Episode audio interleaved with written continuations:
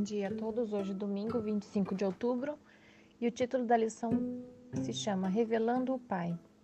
Os autores do Novo Testamento salientaram repetidamente uma ideia importante: que Jesus veio à Terra para mostrar ao ser humano quem é o Pai. No passado, a revelação de Deus tinha vindo de maneira fragmentada por meio de profetas, e em Jesus, no entanto, a revelação final e completa de Deus chegou até nós. Além disso, Jesus é o resplendor da glória de Deus. Como seres humanos pecadores, não podíamos suportar o acesso total à glória de Deus. Como Filho encarnado, Jesus refletiu essa glória.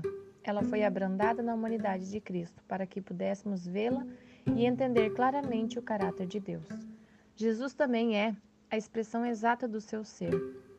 O termo usado aqui, né, a palavra characte, às vezes ela é usada para designar a impressão produzida por um selo na cera ou a representação estampada em uma moeda. Portanto, Jesus é a perfeita semelhança do próprio Pai.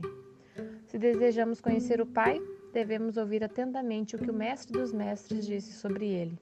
Além disso, também devemos observar o Mestre dos Mestres, pois o Pai é visto no Filho.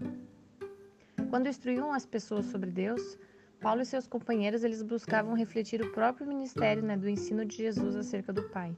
Sendo a imagem de Deus, Jesus nos trouxe o conhecimento de Deus, o Pai. Semelhantemente, Paulo evitou enganos e distorções da palavra de Deus, mas apresentou a verdade claramente. Assim como Deus na criação usou a luz para dissipar as trevas, ele nos deu seu Filho Jesus, para dissipar falsas visões sobre ele e para nos mostrar a verdade sobre Deus. Na face de Cristo, né, adquirimos o conhecimento mais claro do Pai. Então, Jesus refletiu né, com precisão o Pai, e o que também nós somos chamados a cada dia a fazer, pois somos convidados né, a ser imitadores de Deus, como filhos amados. Que nós possamos nessa semana refletir né, sobre qual que é o nosso exemplo, né?